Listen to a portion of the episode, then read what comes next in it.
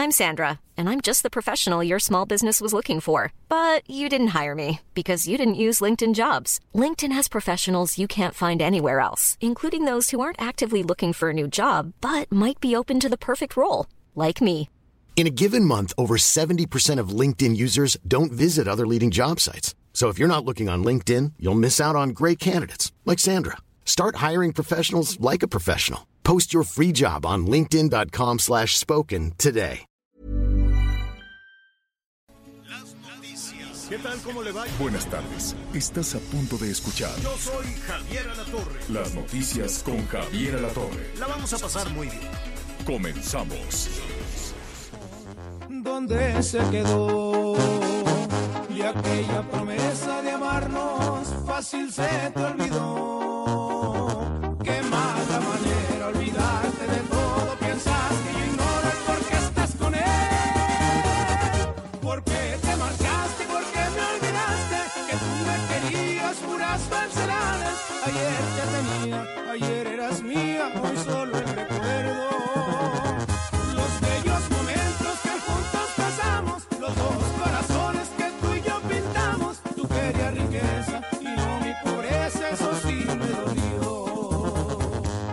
Pues así lo estamos saludando. Qué buena es esta canción. Saludos al Julián, al Julián Álvarez.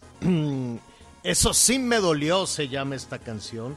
Y la verdad es muy buena. Fíjese que, hablando del Julián, y del Julián y de muchos otros, este, pues estrellas de la música regional, como le dicen ahora en la, en la industria, pues están cancelando una, una presentación y, esta- y era muy esperada esta presentación allá en el Estado de México, porque en, en Metepec, porque jalaba gente de todo el centro del país, ¿no? Jalaba gente, desde luego, para ir ahí a, lo- a los bailes y a, y a los conciertos en Metepec. de- iban, pues, del Estado de México, desde luego, de la Ciudad de México y, pues, eh, de Michoacán, de Guerrero, de, de todos los de toda la región acudían a, a este a este baile y entonces lo canceló el Julián porque le pusieron una, una narcomanta en la que amenazaban a todas las personas, a todos los cantantes, una narcomanta que decía aquellos que se presenten, pues aténganse a las consecuencias y la gente tampoco venga.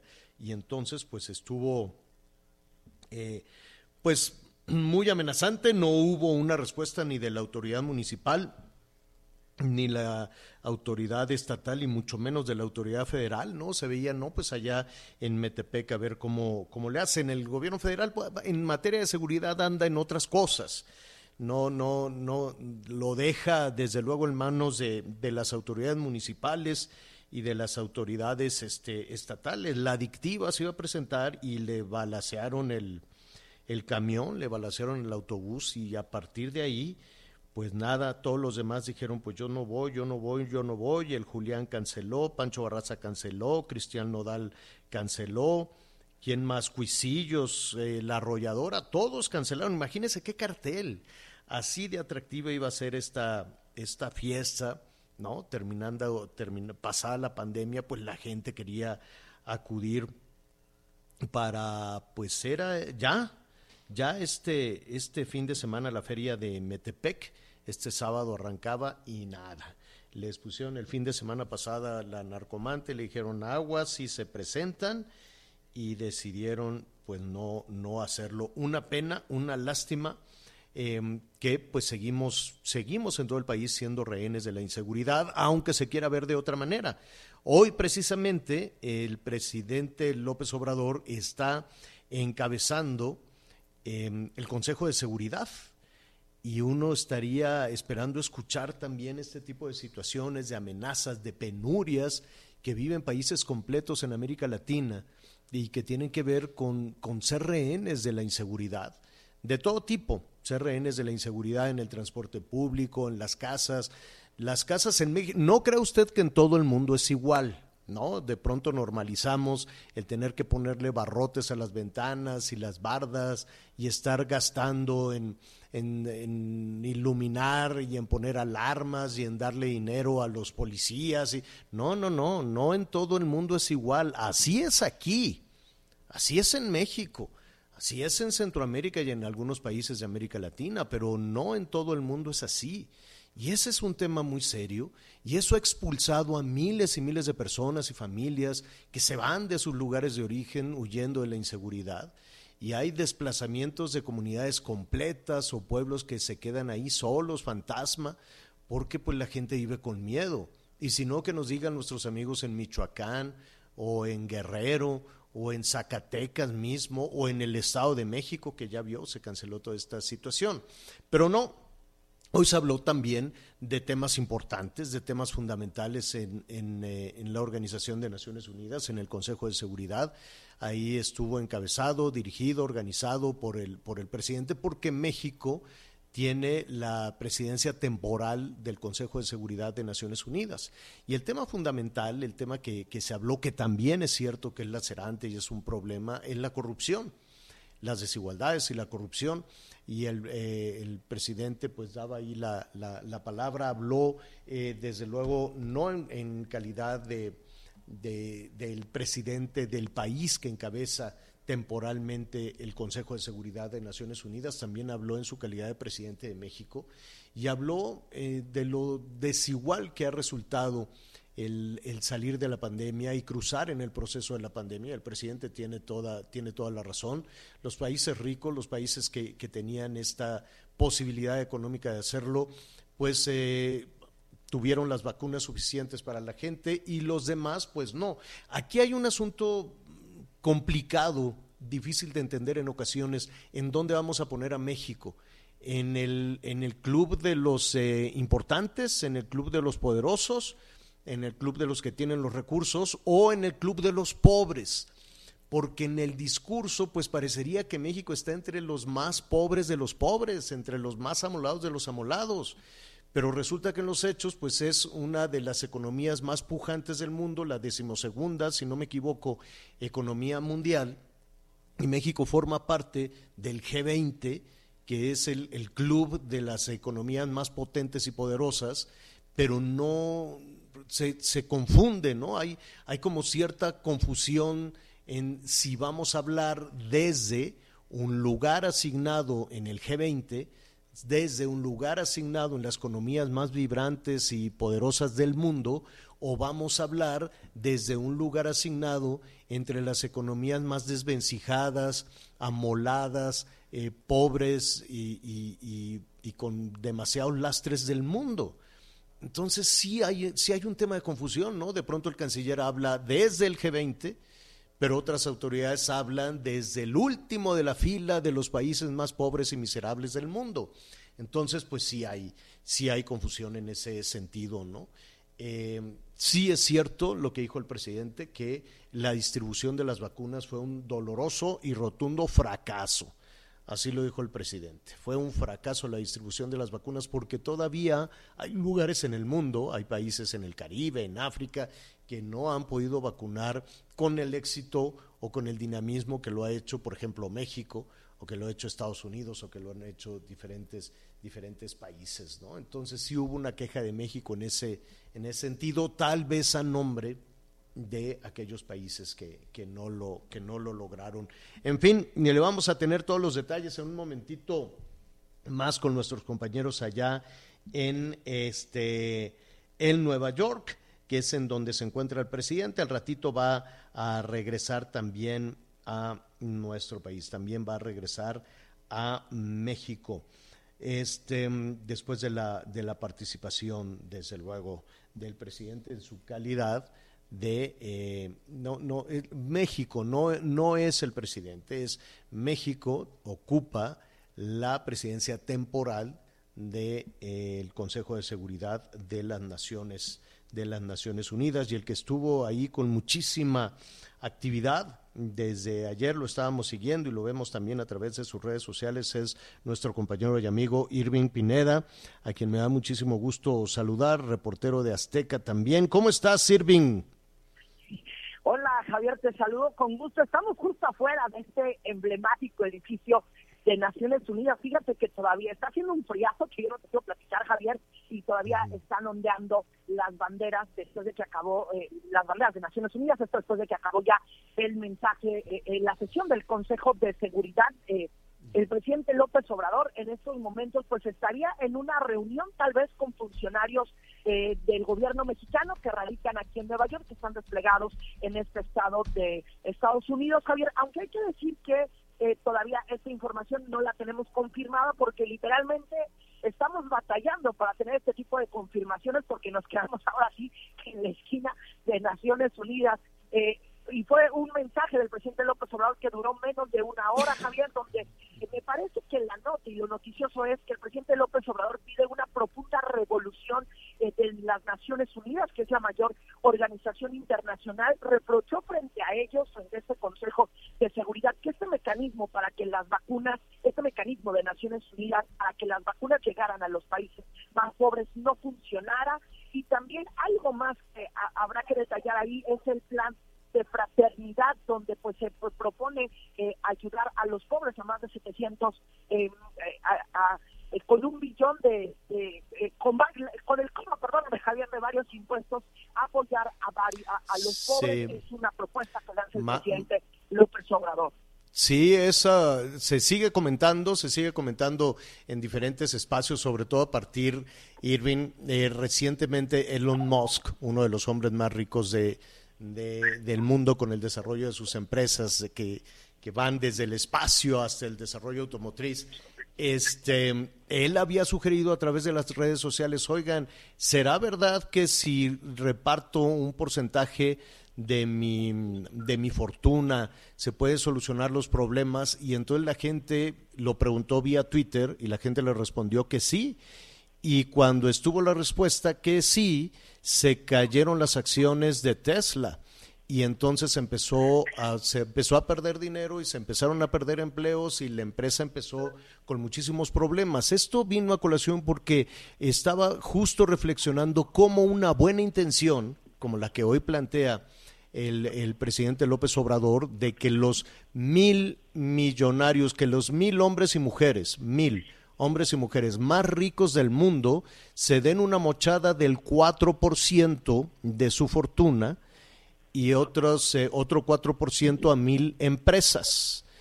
Y que después eh, los integrantes del G20, que es el club de las economías más poderosas, entre las que también está México, pues se mochen con el 0.2% del PIB. Yo no sé si México está en posibilidades de entrarle con, con el 0.2% del PIB cuando están buscando por los cajones cómo repartir más dinero, no lo sé.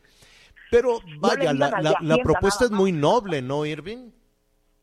Sí, es una propuesta noble que eh, todavía México no la ha formalizado, la va a formalizar ante el Consejo eh, General de Naciones Unidas para apoyar a 750 millones de pobres. Habrá que ver qué es lo que pasa, Javier, porque eh, como tú bien lo dices, esto ha, esto ha provocado en el pasado, cuando lo han hecho algunos empresarios, pues que se caigan el dinero que tienen en las bolsas. Vamos a ver cómo, cómo funciona esto. Hoy el presidente sugiere esta idea, que también es algo que es nuevo y noticioso. Sin embargo, yo no sé cuánto, y yo no sé si los demás eh, países estén dispuestos a abonar con eso. La verdad es que eh, todavía no ha quedado claro.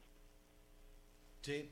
sí, no, no, no, es únicamente una propuesta, una propuesta de, de buenas intenciones, pero pues también habrá que, que, que revisar y, bueno, pues también toda la, curiosidad surge al ratito. Miren, estoy haciendo ahí un, un, ejercicio todavía. Voy en 400, me faltan 600 para ver quiénes son los mil hombres más, más importantes, de, más, más ricos del mundo. Pero al margen de toda esa situación, estábamos viendo, te estaba escuchando también por la mañana, Irving, que el presidente, pues no necesariamente se, se salía del protocolo, es el servicio secreto quien lo está vigilando, digo, no vigilando, cuidando, ¿no? Lo, lo, lo, está eh, eh, no no puede allá en Estados Unidos pues llevar a sus eh, cómo se llaman las personas que lo que lo cuidan aquí, que luego se hacen funcionarios. A la, este, a la famosa ayudantía, hoy nada más vino el jefe de la ayudantía, que es Daniel Azaz. Y este, pero pues lo, lo, saludaban muy bien, ¿no? Nuestros paisanos allá en, en Nueva York, mucho poblano seguramente, mucha, mucha migración de Puebla. Sí, fíjate que hay mucha gente que viene Javier. De hecho, eh, el primer día que llegué, esta, eh, me tocó comer ahí muy cerca de Times Square. Y sí, nos atendió un mesero que es poblano y que además inclusive antes de que llegara acá veía hechos con Javier La Torre y te mandó saludar y de una vez Hombre, te paso el saludo antes de que se me olvide. Fíjate, Javier, que sí, mucha gente, hubo muchos simpatizantes del presidente López Obrador que llegaron, pero también yo, yo te quiero comentar que hubo gente que llegó de México y literalmente llegó a hostigar un poco a la prensa mexicana aquí en Nueva York, a, ahí a hostigarlos por la mañana a algunos periodistas. Eso, eso me parece que fue el dato, el dato curioso de la visita del presidente López Obrador a Naciones Unidas. Sí, muchos, muchos simpatizantes del presidente López Obrador, mucha gente que vive aquí, pero también hubo gente que ni tenía vela en el, vela en el entierro y llegó aquí a Naciones Unidas. Bueno, pues eh, el presidente Irving, si no me equivoco, regresa eh, hoy mismo. Sí, el presidente vuela hoy a Ciudad de México, nada más ahorita está haciendo el recorrido de las obras de los artistas, eh, de artistas mexicanos, un alebrije muy famoso eh, inauguró la semana pasada el gobernador de Oaxaca, es el, el presidente López Obrador, ahí también lo, lo ve, y esta reunión que tiene con los funcionarios del gobierno mexicano, quien enseguida el presidente vuela, vuela a Ciudad de México, porque mañana hay la mañanera y se perfila que en las siguientes horas viaje a Colima. Lo que quedan, pues sí, a esta hora es todavía el dispositivo de la policía de Nueva York, porque se, eh, hubo un protocolo afuera de afuera de- del hotel de seguridad, porque hay que decir que cuando el presidente aterrizó, eh, la seguridad le queda al servicio secreto de la Unión Americana, pero también la policía de Nueva York tuvo que hacer algunos cortes a la circulación por los simpatizantes que que, que estuvieron afuera de un hotel que estaba a unos cuantos pasos de Naciones Unidas a un minuto caminando. Claro, nada más un, un asunto que seguramente se ha comentado entre todos los compañeros periodistas y entre todos los, los personajes que se encuentran ahí reunidos en Nueva York, la decisión de cambiar a el eh, responsable de la unidad de inteligencia financiera fue antes, durante el vuelo, cuando llegaron a Nueva York. ¿Qué supiste tú, Irving? La información que tenemos, Javier, es que antes de partir, el presidente López Obrador ordenó al titular de gobernación, Adán Augusto, que hiciera el relevo en la unidad de inteligencia financiera, es decir, que quitara a Santiago Nieto y pusiera Pero a no, Pablo no Gómez, depende, fuera- no, no depende de la Secretaría de Hacienda. Qué curioso, ¿no? Es que mira, de acuerdo a, a- a la información que teníamos en el pasado, eh, que teníamos en el pasado, este era un cargo que tiene que nombrar y quitar el secretario de Hacienda como tal, no era algo que correspondiera a Presidencia de la República.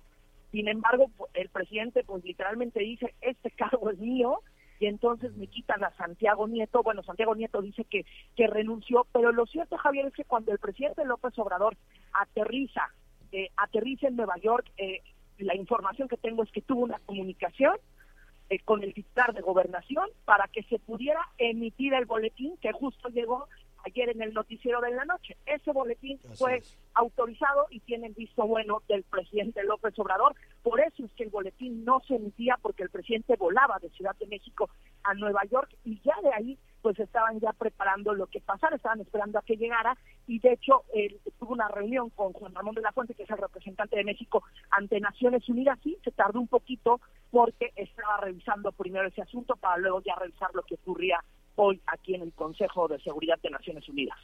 Bueno, perfecto. Pues abrígate bien con esos ventarrones helados, sirven y platicamos a tu regreso. ¿Qué te parece? Claro que sí, Javier, y un gusto estar por acá. Gracias, gracias. Es Sirvin Pineda que siempre está ahí pendiente. Síganlo en sus redes porque no sabe qué buena, qué buena también información nos ofrece Irving Pineda. Oiga, este, pues nada, le vamos a hacer la lista de los hombres y mujeres más ricos de- del mundo. Insisto, no es todavía la solicitud formal, la planteó allí el presidente para apoyar a 750 millones de personas en pobreza. Eh, dice que se les dé una tarjeta, este, bueno, que se les entregue de manera, de manera directa. Aquí uh, no se crea que ha sido tan fluido, ¿no? La, Auditoría Superior de, la Federación también ha hecho algunas observaciones sobre la manera en la que se ha entregado el dinero y también hubo descalabros, cambios, tal vez, tal vez no con la sonoridad de los cambios recientes a partir de la boda, de la boda de Guatemala, de la boda de Santiago Nieto, este, pero sí, sí hubo este, pues manejos que eh, mancharon mucho toda esa buena intención de entregar de manera directa. En fin, el presidente propone que lo que se hace en México se aplique en el resto del mundo y que este, pues se le dé una mochada a la fortuna de los más ricos del mundo. Em, entiendo que en muchas ocasiones puede ser muy popular y la gente puede decir, sí, muy bien, pero en el mundo de las finanzas, en el mundo de los empleos, en el mundo de las empresas, estas eh, propuestas en ocasiones, eh, esta buena voluntad en ocasiones puede hacer trastear eh, algunos, algunos este, proyectos. Por ejemplo, le comentaba de, Elon Musk, em, cuando eh, es, esta propuesta del presidente se escuchó de diferentes organizaciones incluso desde hace algunos días. Y decían, bueno, pues con una mochada de la fortuna que tienen los más ricos del mundo alcanzaría para tales y tales proyectos. Entonces cuando Elon Musk dijo, oigan, ¿cómo, ven? ¿Ustedes creen que se podría solucionar los temas de pobreza si doy este porcentaje de mi dinero? Entonces la gente le dijo, sí, también si lo preguntas en las redes sociales, pues, nadie, nadie que le digan, ¿quieres que te regale dinero? Pues con mucha dificultad le van a decir que no. Pero la reacción fue tremenda con el, em, ¿cómo se llama? Sus, acciones que ya después se, se, recuperaron. Y no es un tema de ellos, acuérdese, no es que, pues sí, son los hombres y mujeres más ricos del mundo, pero lo que hay atrás, las que tienen el dinero son, son sus empresas, en realidad, ¿no? Pero de todo eso y desde luego de cómo están las cosas en, nuestro país a propósito de los anuncios de inflación, que no fueron nada buenos, por cierto, muy temprano, el INEGI nos despierta con unos campanazos tremendos, pues vamos a hablar en un momentito con Pedro Tello, que de hecho ya está en la línea y me da muchísimo gusto saludar. ¿Cómo estás, Pedro? Muy buenas tardes.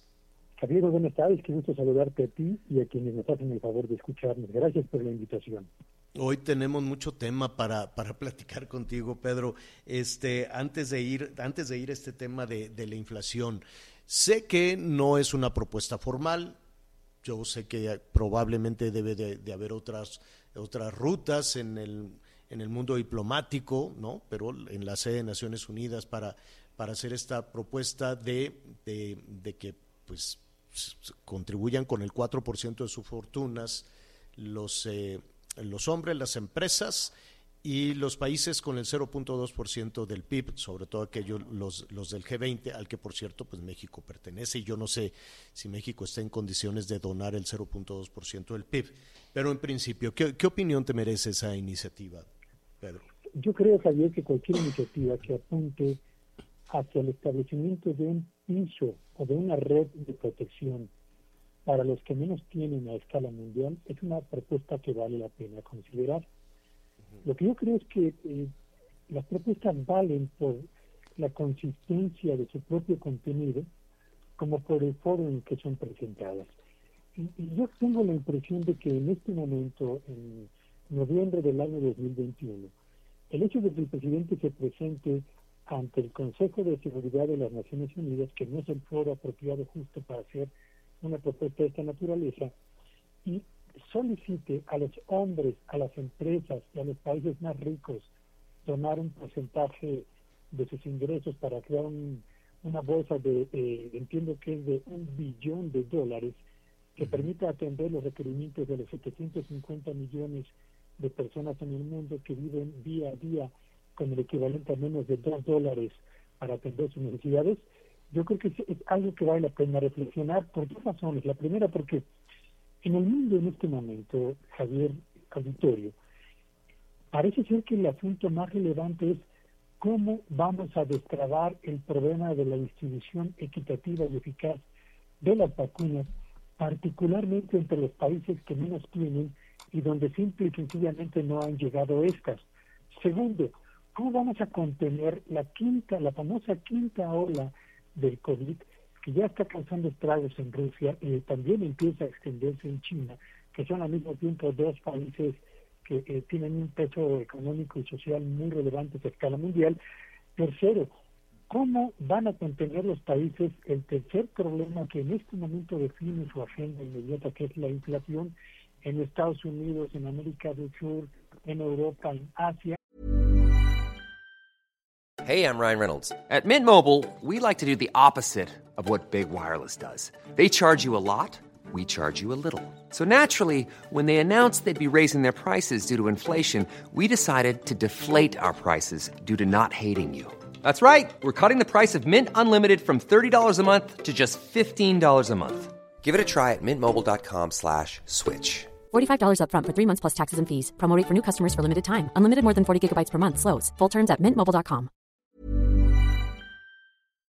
Hay un común denominador. Los precios se están acelerando y esto está afectando no solamente el poder de compra de las familias, sino al mismo tiempo distorsionando las señales que prevalecen en el mercado para asegurar el desarrollo. Y por último, creo que en este momento, eh, insisto, sin hacer de lado la propuesta, la relevancia de la propuesta del presidente, creo que en este momento a las economías les importa más el restablecimiento del empleo en los niveles previos a la pandemia y la creación de fuentes de trabajo que tengan mayor consistencia en permanencia del tiempo y mayor solidez por cuanto a los ingresos salariales que buscar alternativas de solidaridad a escala mundial. Y, perdón, puedo, parecer disruptivo con este señalamiento, pero creo que este es un momento en el que los gobiernos piensan más en sí mismos que más allá de sus fronteras, Javier.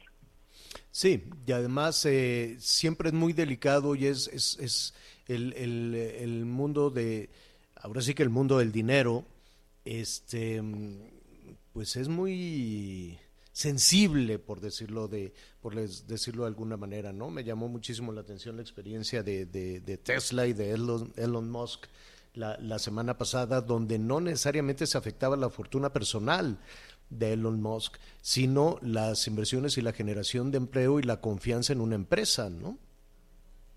Sí, por supuesto. Y, bueno, yo creo que se vale pedir que los grandes dueños de fortuna, sean empresas, países o individuos, hagan un esfuerzo importante a favor de la solidaridad a escala mundial. Sí, definitivamente. E, eso no está a discusión. Pero déjame voltear la mirada muy rápidamente a México para señalar tres cosas que no hemos hecho bien y que tendríamos que empezar a corregir antes de pedir el esfuerzo de la colectividad a escala mundial. Primero, seguimos con un problema de desabasto de medicinas. Hoy están en el, en el aeropuerto de la Ciudad de México los padres de familia de los niños con cáncer protestando una vez más por el problema de las medicinas. Segundo, estamos en México entregando apoyos a los que menos tienen y desafortunadamente, Javier Auditorio, y, de acuerdo con lo que ha señalado la propia Auditoría Superior de la Federación, en México no tenemos todavía un censo confiable de a quiénes estamos entregando apoyos sociales para mejorar su propia condición eh, de vida eh, cotidiana. Y tercero, y me parece muy importante, en México eh, estamos empeñados en hacer un esfuerzo económico a favor de los que menos tienen, otorgando apoyos directos, pero nos olvidamos que la mejor fórmula, la fórmula más eficaz para combatir la pobreza es impulsar la generación de riqueza, impulsar la inversión, el empleo productivo y la creación de una planta económica que permita ampliar las oportunidades de acceso a los bienes, a los servicios y a las fuentes de trabajo. Y estas tres cosas, Javier, auditorio, en México no las estamos haciendo del todo bien y tendríamos, yo diría que empezar a ordenar la casa antes de pedir el orden más allá de nuestra propia puerta. Sí, al parecer eh, con esta con esta estrategia de apoyo que evidentemente es muy noble, es muy buena y todo y todo mundo, ¿no? Los pobres primero, pues todo mundo estamos de acuerdo en que los pobres tienen que salir tienen que salir adelante, la pobreza más que la desigualdad, la pobreza es este, es este tema doloroso y lacerante, Pedro, coincido contigo, pero, pero escuchándote, tal vez eh, ahí está la, interrogante en, en la diferencia entre popularidad y eficacia. ¿No? No, no, no sé si, si por ahí vamos, hazte de cuenta, si Naciones Unidas dice vamos a echar adelante ese plan para ayudar a 750 millones de pobres, pero en, en echar a andar este plan, pues vamos a tener que dejar de lado lo demás. Y si lo traemos al tema de México es increíblemente noble y no hay quien te diga que no hay que ayudar a quien lo necesita, claro, ¿no? Y hay que llevar y hay que ayudar pero al mismo tiempo estamos viendo que la economía no crece, que hay más desempleo, que creció la pobreza, que creció la pobreza extrema y que estamos atorados en, un tema de inseguridad. Tres, y, y, bueno, ya de salud y de educación, después hablamos, no hay medicamentos, está desmantelado el sistema, la educación verdaderamente es una vacilada, es una verdadera vacilada y así venimos rebotando desde, desde el gobierno de Enrique Peña Nieto con una reforma que no es, ¿no? Una reforma educativa que es más, más bien un tema administrativo. Entonces, eh, cuando la gente te pregunta, Pedro, o nos pregunta, ¿a qué, a qué atribuye usted esa enorme popularidad y, cariño que tiene la gente al presidente, que es innegable, un presidente con más del 60% de aprobación, pero con una administración de muy malos resultados. Probablemente a eso, ¿no? Probablemente a decir, sí, vamos a enfocarnos en sacar adelante a los más pobres, pero en el camino, pues no se atienden aquellas tareas fundamentales del Estado. Como bien ha señalado, la diferencia entre popularidad y eficacia. Yo creo que un gobierno eficaz es al mismo tiempo un gobierno popular y un gobierno puede y debe aspirar a ser popular acompañado de la eficacia en las acciones que impulse, en las políticas públicas que emprenda, en su capacidad para convocar a los empresarios, a los trabajadores, a los productores del campo, a los integrantes del medio académico, para sumar todo el esfuerzo en el mismo sentido, en la misma dirección. Un gobierno que divide, un gobierno que polariza, un gobierno que crea un ambiente de tensión, digamos, eh, latente, lejos de poder generar acciones o respuestas eficaces, lo único que genera es un ambiente de mayor distanciamiento, de mayor precaución, y lo que estamos viendo en México, inversiones que no avanzan, empleos que son de baja calidad y desafortunadamente una inflación que teniendo orígenes nacionales pero también del exterior está acosando seriamente la economía familiar y la fortaleza de las finanzas personales. Sí, qué terrible. Cuando la meta es del 3%, por ahí hay estimaciones, incluso las tuyas, si no me equivoco, que podríamos estar cerrando alrededor del 7% de inflación. ¿Así es? En, efecto, si, cerramos este año con una inflación del 7%, estaríamos frente al mayor crecimiento en los precios de los productos que adquirimos todos los días en el mercado nacional de los últimos 21 años. Y esa ya mm. es una cifra que vale la pena tomar en cuenta para ubicar en su justa dimensión la importancia de sumar esfuerzos aquí y ahora para combatir la inflación. Bueno, pero tenemos el buen fin que, que puede por ahí dar un, un algo de oxígeno ¿no? A, a, toda la cuestión comercial y económica. No sé, no sé qué expectativas puedas tener tú. Yo creo que una iniciativa como la del Buen Fin apunta en la dirección correcta quizás yo diría que le hace falta al buen fin eh, fortalecer más, mucho más el componente de auténticos descuentos en los precios de bienes y servicios, más que el impulso de las promociones de paga meses sin intereses mm, o eh, la bonificación de puntos, que son finalmente los dos aspectos que prevalecen en este momento en México por cuanto a los precios y servicios que de lo que eh, se promueve a través del confín. Yo creo que tenemos que hacerlo más atractivo en descuento para impulsar e inducir más el consumo nacional. Pues con una inflación del 6 y pico por ciento, pues el descuento también se ve chiquito, el descuento también será estará mermado seguramente. Pero de eso hablaremos este eh, en el desarrollo del Buen Fin, ¿qué te parece? Será un gusto para mí, Javier. Gracias, Pedro, un abrazo.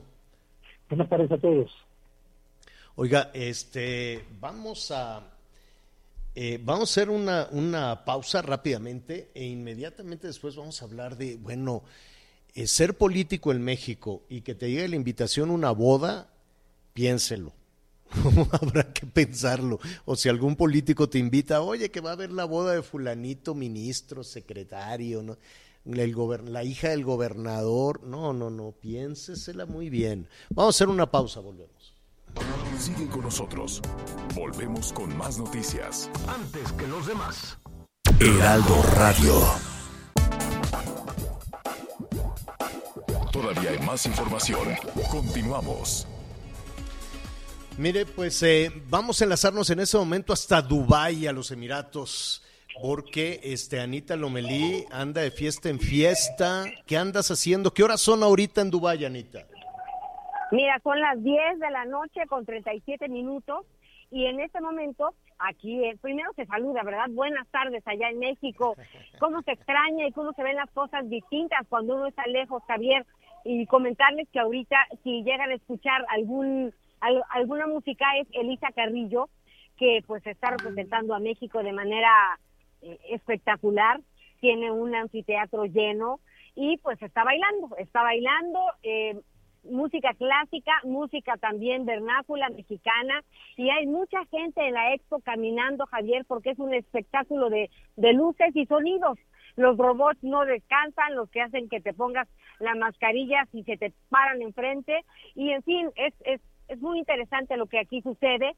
Y escuchaba tu entrevista en relación a lo que el presidente Andrés Manuel López Obrador eh, expuso en la ONU, pues muchos mexicanos aquí comentando el punto tanto de lo que fue hacer el presidente a la ONU como de lo que pasó con Santiago Nieto, porque ya ves que pues también mm. eh, nos encanta el chisme. Así que nos han preguntado ya en un, en un momentito más te vamos a preguntar muchísimas cosas de lo que está pasando en Dubái, de, de la participación de México, que nos describas un poquito.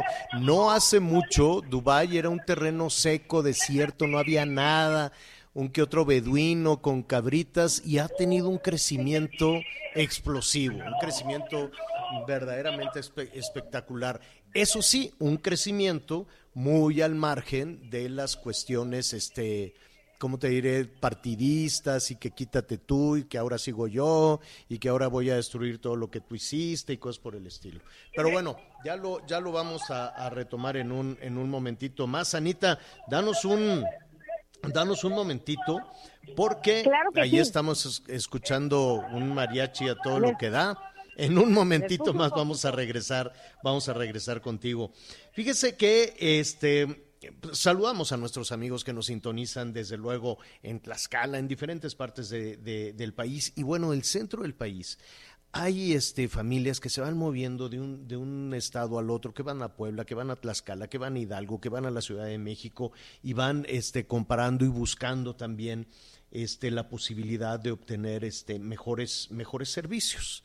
Y, y en el tema de, de salud se ha convertido en un verdadero trastorno el eterno batallar para conseguir medicamentos, el INEGI pues nos dio unos datos este, fuertes, duros, donde señala que el 45%, el 45% de los ingresos familiares, es decir, del dinero que entra a una familia, se fue en medicinas. Se fue en medicinas porque no las encontró en el, eh, en el servicio público. Justo en este momento están los padres de niñas y niños con cáncer bloqueando el aeropuerto de la Ciudad de México porque dicen no se nos ha cumplido, no tenemos los este, tratamientos, no tenemos las medicinas que una y otra vez, que una y otra vez diferentes niveles de autoridad les dicen que sí los van a tener. ¿Cuál es el panorama en ese sentido? En Tlaxcala que está iniciando también una administración. Me da muchísimo gusto saludar al doctor Rigoberto Zamudio, él es el secretario de Salud de Tlaxcala. Doctor, ¿cómo estás? Qué gusto saludarte. Muchas gracias, Javier, y buenas tardes a ti y a todo tu auditorio. Yo sé que es eh, que apenas van van arrancando, no sé si van en el en, eh, en, el terreno del diagnóstico o ya están haciendo están llevando a cabo acciones para garantizar el acceso a la salud de las personas. Me da gusto que hagas esa pregunta, Javier, dado que eh, el gobierno de la licenciada Lorena Cuellar Cisneros ha empleado toda la suma de sus esfuerzos en la salud y en otros rubros. Pero déjame platicarte del el programa Médico en tu casa que hemos implementado, así como las pruebas gratuitas para COVID, así como oxígeno gratis eh, para recarga y préstamo y la creación de dos nuevas unidades de, de alta especialidad de hemodiálisis y de cirugía de mínima invasión. Ahora, estas, eh, estas eh, em, eh, novedades médico, médico en tu casa, se, se llama el proyecto, ¿es para quién? Es decir, ¿quiénes pueden levantar la mano y decir, oiga, doctor, este, yo necesito que me atiendan. Claro, llegamos a, a encontrar un estado carente de infraestructura y dado que no la podemos realizar en forma inmediata esa infraestructura, este programa de médico en tu casa nos permitió realizar en los primeros 30 días cerca de 11 mil consultas eh, médicas, así como escáner mamario y eh, detección de eh, cáncer cervicuterino y de mama. Eh, llevamos un promedio de 9.354 procedimientos dentales, eh, tenemos eh, 2.946 escáneres mamarios y esto inició el 5 de octubre, eh, a los primeros 30 días de iniciado esta administración de la licenciada Lorena Cuellar Cisneros. Y esto, eh, es decir, para aplicar todos los beneficios que están llevando a cabo, lo deciden eh, cómo a través de un censo, por ingresos, por eh, ¿cómo, cómo, cómo llevan a cabo este programa.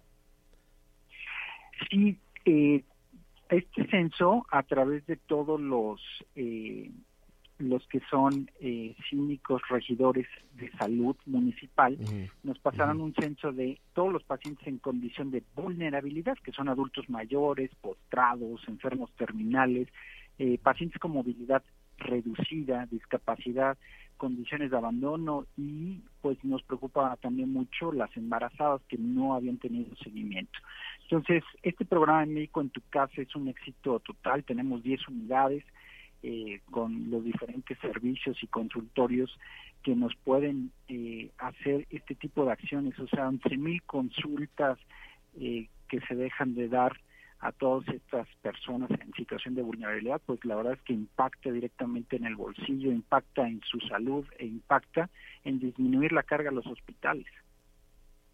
Pues eh, yo creo que em, las expectativas que, que hay y, que, y la demanda que hay eh, de salud, corrígeme si me equivoco, eh, doctor, pero es, es enorme. Yo creo que va a ser uno de los puntos fundamentales. Eh, yo quisiera, antes de concluir, em, viene ya una temporada de frío, viene toda esta temporada donde esperemos que no, que no surjan los rebrotes de COVID y se puedan este, combinar ahí con un tema de influenza. ¿Qué harán? ¿Qué planes tienen?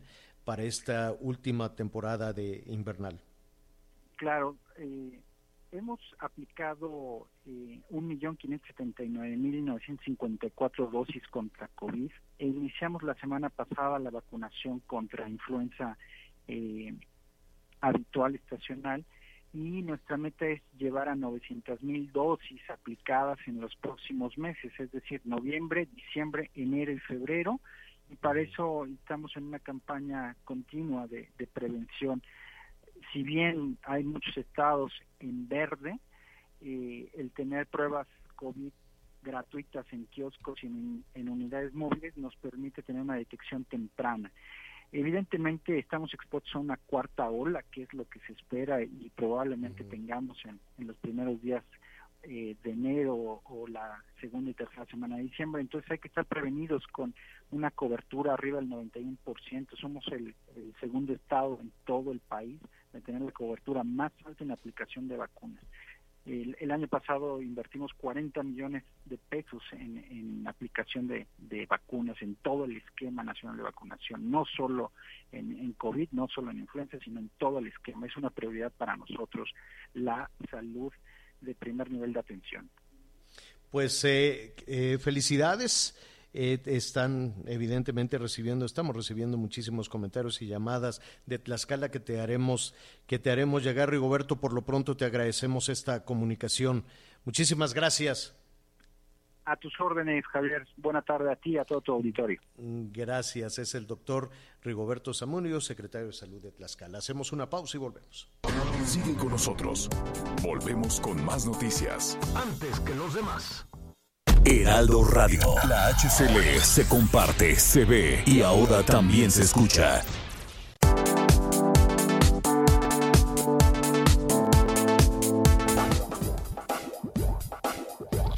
Más información. Continuamos. Oiga, ahora sí voy a, meter yo mi cuchara en este tema del factor de transferencia, porque nos están preguntando em, muchas cosas que le voy a preguntar un momentito más a Ari Chávez, que cómo llega, que cómo se toma, que si se puede combinar con las vacunas. De hecho, ya tenemos a Ari Chávez, ella es representante del Politécnico de Productos del Politécnico. ¿Cómo estás, Aris? Qué gusto saludarte. Mi querido Javier, qué gusto saludarte como siempre. Pues mira, siempre nos llegan un montón de preguntas que esperamos contestar con mucha efectividad. Primero decir al auditorio que bueno, pues ya estamos en temporada de frío, ¿no? Ya se siente el frío, vienen las enfermedades respiratorias como la influenza y hay que decir que aunque estemos vacunados no es suficiente, hay que seguir reforzando el sistema inmunológico, sobre todo Ah, sí se porque- puede combinar, sí se puede combinar. Si te ponen la vacuna del COVID, puedes tomar el factor de transferencia. ¿Y la de la influenza, si te ponen la vacuna de la influenza también? Claro, fíjate que es un tratamiento que desarrolla el Instituto Politécnico Nacional, que es cero invasivo, incluso si por ejemplo estás en un tratamiento médico actualmente, puedes combinarlo sin ningún problema. Es que el factor de transferencia no es un tratamiento, eh, digamos, em, que vaya directamente como a una enfermedad, sino que más bien va directamente a tu sistema inmunológico y Te empieza fortalece. A multiplicar tus glóbulos blancos, tus leucocitos, para que entonces tu propio método de defensa pueda hacerle frente a diversas enfermedades. Ahorita actualmente, pues en enfermedades respiratorias, afortunadamente es un tratamiento que está funcionando muy bien, es un tratamiento que puede tomar toda la familia, porque esa es otra pregunta, de a partir de qué edades. Claro. Tenemos pacientes desde bebés hasta personas de la tercera edad que están en tratamientos médicos y aún así se toman el factor de transferencia. Es un tratamiento coadyuvante para muchas enfermedades y que nos ayuda desde las primeras dosis a destruir desde virus, bacterias, hongos, células enfermas. Por eso en casos, por ejemplo, como cáncer, diabetes, VIH, zóster, son más de 150 enfermedades, vemos mejorías desde la primera semana porque empiezan a producir estas valiosas células y el sistema inmunológico empieza a atacar con más efectividad. Imagínate que eleva el sistema inmune más de 400%. Esto nos permite destruir virus, bacterias, hongos, células enfermas. Por eso es muy importante empezarlo a tomar desde ahorita. Y si este tratamiento lo iniciamos desde ya, vamos a poder estar protegidos hasta el mes de diciembre, que es lo que estamos buscando, porque ya vienen las reuniones de fin de año, ya hemos visto algunos eventos masivos. Entonces es muy importante no bajar la guardia y este tratamiento definitivamente está siendo una muy buena herramienta para todas las familias que quieren seguirse protegiendo y sobre todo evitar una tercera, cuarta ola, ya no sé cuántas olas de contagios ya llevamos, pero es importante que en este fin de año pues no bajemos la guardia. Y hoy les traigo una muy buena noticia, mi querido Javier, es que hoy estoy muy feliz porque me autorizaron unas promociones de buen fin que están espectaculares. Entonces les invito a, a que marquen al 55 56 49 44 44. De verdad, anoten este teléfono porque hoy van a poder adquirir un tratamiento de factor de transferencia muy grande para toda la familia. Es el 55 56 49 44 44. Hoy se van a poder llevar 100 tomas de factor de transferencia a un precio espectacular y todas las llamadas que entren a partir de este momento se van a llevar 100 dosis adicionales completamente gratis. Esto solo es por buen fin. Tiene un smartwatch con pantalla touch, pueden hasta leer sus mensajes y redes sociales. Tienen unos audífonos AirPods también gratis, el kit sanitizante, dos caretas, dos cubrebocas, dos geles antibacteriales y hoy regalamos la máquina de coser portátil que es fácil, que es ligera de usar y que todo mundo quiere. Hoy va gratis y ahí les va la sorpresa adicional de Buen Fin. Todas las llamadas que entren van a recibir un tratamiento igual, es decir, un paquete completito gratis hoy, o sea, dos por uno, pero tienen que marcar ya al 55 56 49 44 44, Ya pero se tienen que apurar, mi querido Javier. En este momento te marca Naris, gracias. Gracias a ti, un abrazo. Hasta pronto, una pausa, volvemos. Sigue con nosotros. Volvemos con más noticias. Antes que los demás. Heraldo Radio. La HCL se comparte, se ve y ahora también se escucha. Step onto the legendary clay courts of Roland Garros, where the world's best players battle it out for a chance to win the French Open title. Tennis Channel Plus is your place to watch. Stream every court from your phone or smart TV, live in HD. Don't miss a moment with daily live coverage and match replays on demand, beginning Monday, May 20th. Be there for all the unforgettable moments. Stream now with Tennis Channel Plus.